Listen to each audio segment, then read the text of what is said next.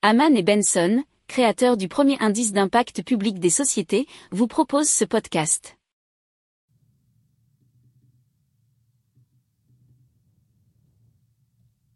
Haman and Benson, a vision for your future.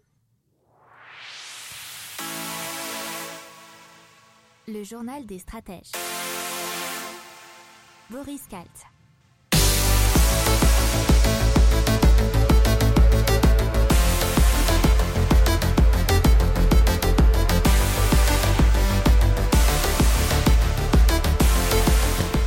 Bonjour à tous et bienvenue dans les journaux des stratèges aujourd'hui consacrés aux énergies. On va vous parler de pétrole et de la dernière réunion de l'OPEP+.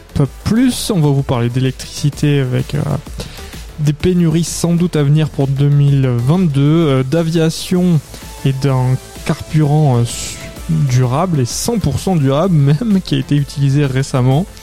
Et on va vous parler de Total Energy et de la plus grande centrale photovoltaïque en France. Vous écoutez le journal des stratèges numéro 178 et ça commence tout de suite. Haman and Benson, a vision for your future.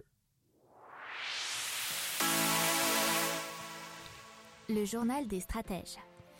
Et donc on commence tout de suite et on va parler donc d'électricité avec euh, l'arrêt des usines redoutées en 2022 puisque certains industriels craignent des baisses de production ou des arrêts d'usines même en France début 2022 en raison de l'envolée des prix de l'énergie et de la faible allocation d'électricité à prix garanti qu'ils ont reçu du système de régulation AREN ou AR ENH, je sais pas comment vous prononcez ça, mais en tout cas, euh, ça nous vient d'un article de BFM TV.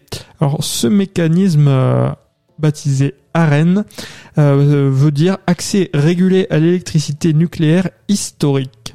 Et ça permet depuis 2011 aux fournisseurs alternatifs et aux industriels dits électro-intensifs d'acheter de l'électricité nucléaire d'EDF à un prix fixe et euh, peu coûteux, soit 42 euh, euros par mètre watt heure. Oui, c'est ça. Mégawattheure plutôt, pardon. Les gros consommateurs d'électricité, fournisseurs alternatifs et industriels ont appris qu'ils ne recevraient que 62,37% de leur demande d'électricité bon marché en 2022. Le plafond euh, disponible de l'AREN fixé à 100 TWh n'ayant pas été relevé par le gouvernement.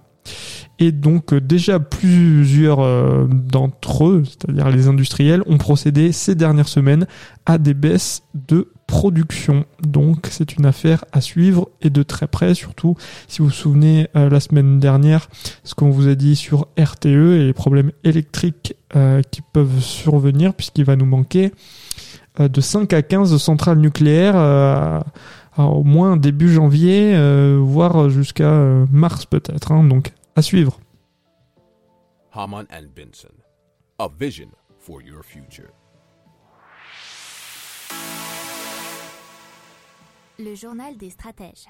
Alors on parle de l'OPEP+, hein, qui, euh, qui s'est réuni euh, mais il y a peu, hein, c'était en visio, hein, je crois.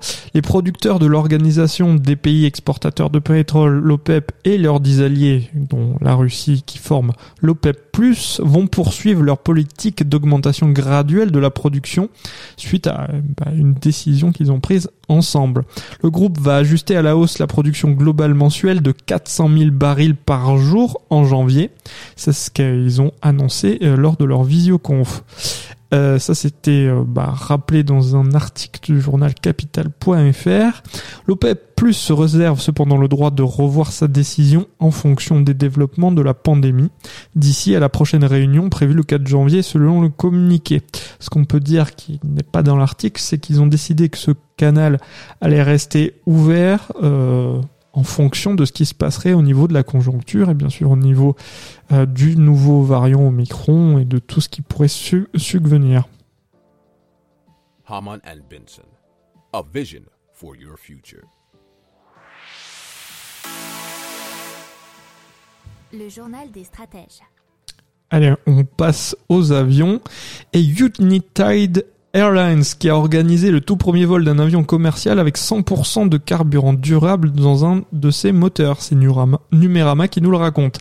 L'expérience a été menée avec un Boeing euh, 737 MAX 8 transportant 100 passagers de ce Chicago à Washington le 1er décembre. Alors, euh, ça ne contenait donc aucun carburant traditionnel, mais euh, à peu près 2000 litres d'un mix d'huile végétale usagée dont de l'huile de cuisson. Euh, United Airlines indique que ce mélange génère 80% d'émissions CO2 de moins sur l'intégralité de son cycle de vie que du carburant d'aviation standard. Alors d'habitude, ils n'ont droit qu'à 50%, et là c'était vraiment un test à 100%.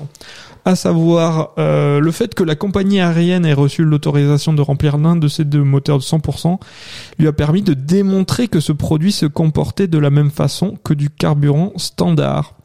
Et donc, euh, vous comprenez si vous avez lu euh, il y a pas longtemps les articles, je crois que c'était dans le Financial Times, qui nous disait qu'il y avait de l'huile de friture qui était de plus en plus volée. Pourquoi? Parce que c'est un carburant qui est pas mal, hein, même pour les voitures, et que vu le prix et la hausse du carburant, ben, c'est un peu plus bon marché. Donc c'est à suivre. hein. Vos frites peuvent vous faire rouler dans le futur.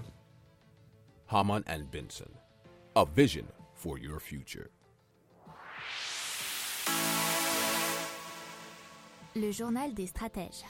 On passe à Total euh, Énergie et l'ouverture de la plus grande centrale photovoltaïque en France. Effectivement, euh, il y a 126 000 panneaux photovoltaïques qui ont été installés sur un terrain de 75 hectares, et cela par Total Énergie. Alors ils l'ont annoncé, et ce qu'ils ont annoncé, c'est que surtout c'était la plus grande centrale solaire photovoltaïque en France.